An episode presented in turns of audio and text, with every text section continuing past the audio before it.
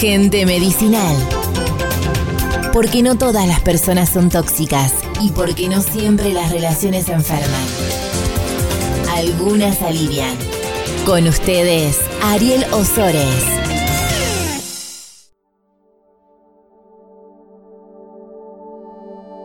Hola, sean todos muy bienvenidos a una nueva edición de Gente Medicinal, podcast número 8. Hoy vamos a hablar acerca de cómo ayudar a lidiar con la ansiedad y la depresión en base a lo que nos escribió Magalí en un mensaje que dice, hola, ¿cómo están? Me gustaría saber cómo ayudar a aquellos que están sufriendo trastornos de ansiedad, pánico y depresión. Así que hoy nos vamos a abocar entonces hablar sobre esta temática sumamente importante porque no solamente afecta a un grupo de personas, sino como lo veremos, afecta a millones y millones de personas. Y para ser precisos, según cifras de la Organización Mundial de la Salud, 260 millones de personas sufren trastornos de ansiedad y alrededor de 300 millones de personas padecen depresión. Eso es un montón de gente. Para la Real Academia Española, la ansiedad es un estado de agitación, inquietud o zozobra del ánimo y suponiendo una de las sensaciones más frecuentes del ser humano. La ansiedad se relaciona con el miedo, pero se diferencia básicamente en que la ansiedad provoca una anticipación negativa de peligros que no se pueden predecir, mientras que el miedo es una perturbación cuya presencia se manifiesta ante estímulos presentes. Por su parte, la OMS también define a la depresión como un trastorno mental frecuente que se caracteriza por la presencia de tristeza, pérdida de interés o placer, sentimientos de culpa o falta de autoestima, trastornos del sueño o del apetito, sensación de cansancio y falta de concentración. Sigmund Freud decía que en el caso de los niños pequeños la ansiedad surge porque el niño extraña a alguien a quien ama y anhela. Si la madre está ausente y ha retirado su amor del niño, ya no está seguro de que sus necesidades serán satisfechas y puede quedar expuesto a los más dolorosos sentimientos de tensión. Es en ese sentido que la madre del pequeño se vuelve a convertir en alguien medicinal para él.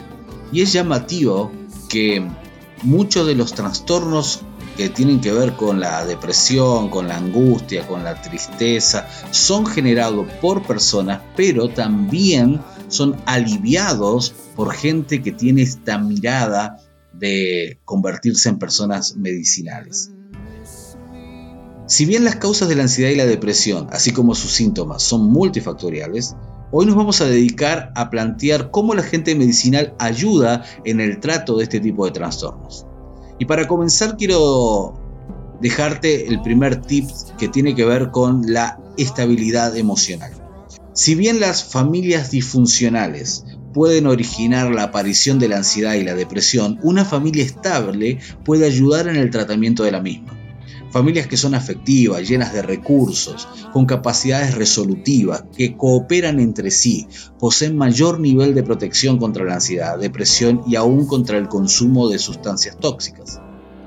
La gente medicinal conoce la importancia de la estabilidad emocional de un hogar que se convierte en un oasis antiestrés. La familia puede enfermar, pero la familia también es el agente protector por excelencia. Otro de los recursos que vamos a mencionar tiene que ver con la oración, con la plegaria, con el hablar con Dios se realizó un estudio donde entrevistaron a 80 adolescentes de primero o cuarto año para conocer su opinión acerca de varios temas, dentro de los cuales estaba la vida espiritual de su familia como agente protector. Según los datos recogidos, la vida espiritual y la oración se correlaciona de forma estadísticamente positiva con la satisfacción con la propia vida y con mejores logros personales. En una revisión sobre salud mental y religión, un porcentaje importante de estudios mostró correlaciones positivas entre ambos elementos.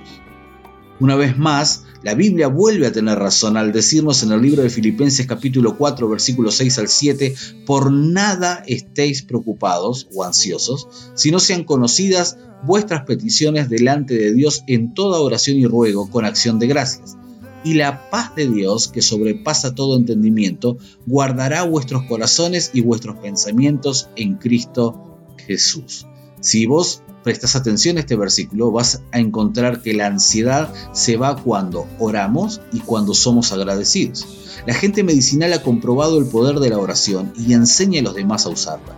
La ansiedad disminuye cuando oramos, la fe se acreciente y mejora la perspectiva, recibimos recursos y dirección y nos alejamos de pensamientos negativos. Recordad que uno de los causales de la ansiedad es anticipar el negativo.